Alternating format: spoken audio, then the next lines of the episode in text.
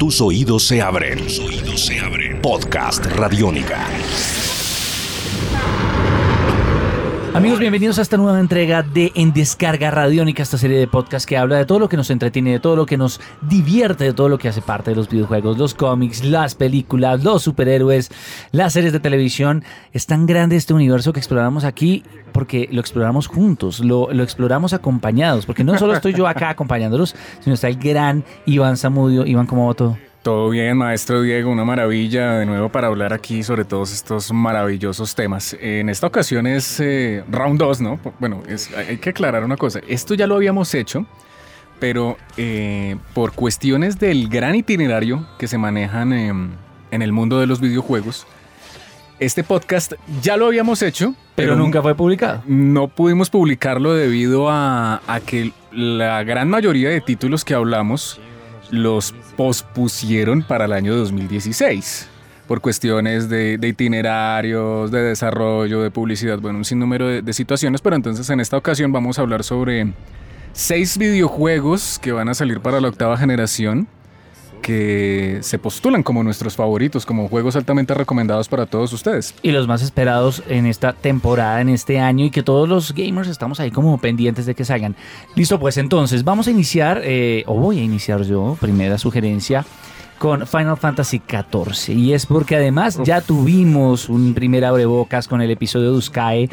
Llega a Play 4, sigue estando eh, basado en la fábula Nova Crystallis, que también inspira toda la saga de Final Fantasy XIII, pero en este caso tiene una fuerte orientación al género de acción y pudimos ver en el, en- en el gameplay de episodio de Uscae que lo que es el- la parte de gameplay de combate ha mejorado ostensiblemente. Muchos buenos, mu- muchos buenos comentarios al respecto, ¿no? Eso le quería preguntar porque ellos siempre han sido como pioneros en el, en el, en el asunto de que cada vez que sacan un Final Fantasy innovan en, en- en el modo de combate. La dinámica de combate. Exacto, porque a veces nos han presentado eh, muchos juegos muy tácticos, RPGs tácticos, que a mí me parece algo muy divertido. Hay gente que no le gusta tanto. A mí me encanta Final Fantasy Sí, no, Tactics, táctico es, mi es corazón. muy bueno, es muy bueno el, el estilo táctico por turnos, pero hay personas que prefieren pues el estilo abierto de acción, entonces pues Sí, de hecho Final Fantasy explora RPG en todas sus eh, versiones y posibilidades, pero lo bueno es que primero lograron mezclar muy bien lo que es la dinámica de parecer una película de acción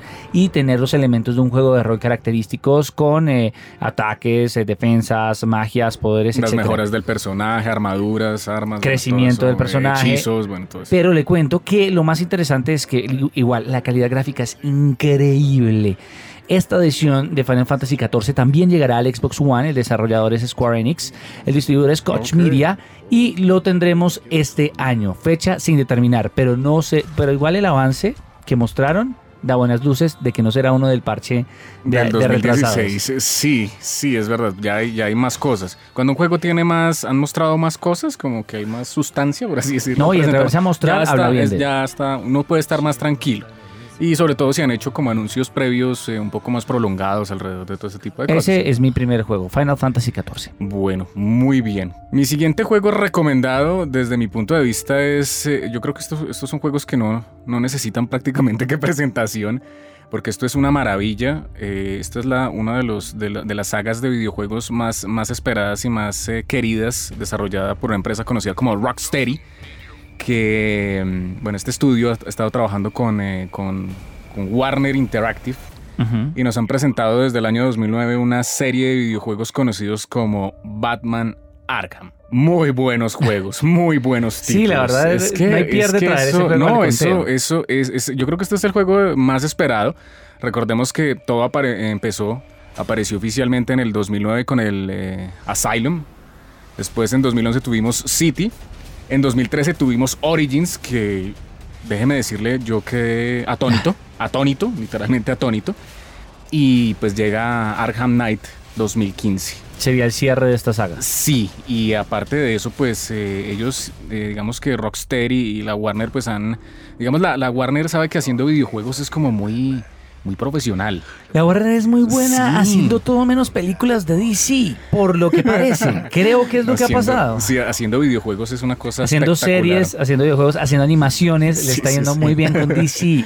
Toca ver si esa gente se involucra un poco más en las películas. Sí, pero en el caso de estos videojuegos es una cosa espectacular. Eh, han tenido mucha, mucha controversia alrededor de, de- de- del manejo de, todo esto, porque siempre en los juegos nos, nos presentan una línea temática que se ha devuelto, vuelve pa'l- al futuro, eh, se Ujú. mantienen cí- cíclicamente.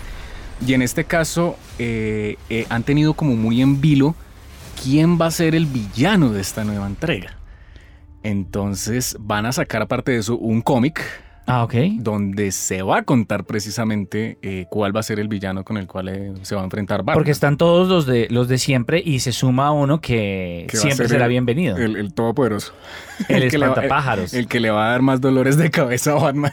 Eso llama mucho la atención y de hecho fue creo que parte del video de presentación de anuncio Exacto. del juego y, y fue muy bien recibido. Aparte de eso, pues el gameplay para este juego viene más increíble.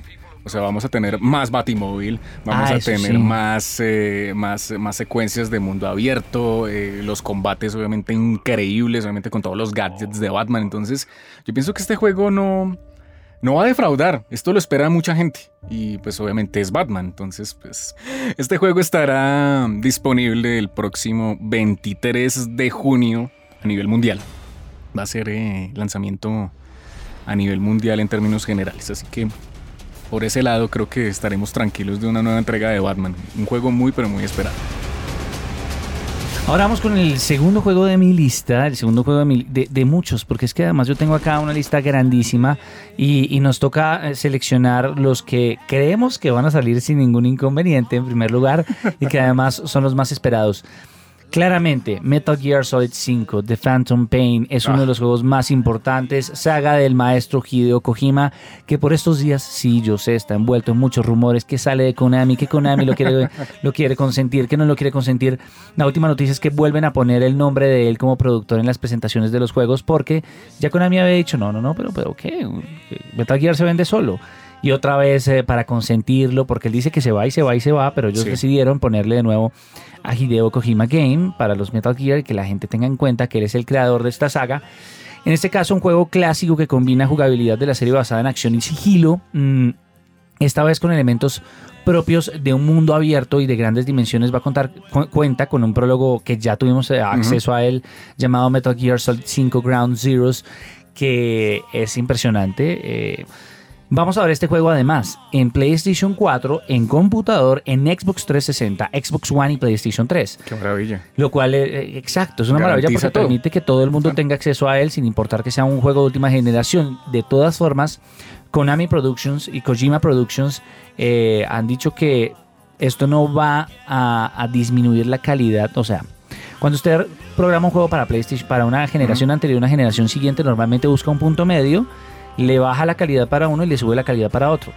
Claro, no, y, otra cosa que me llama mucho la atención es que Metal Gear, toda la saga de Metal Gear, eh, eh, pues siempre ha sido como una cosa también como de precuelas, eh, secuelas, nos mandan al pasado, nos mandan otra vez al futuro.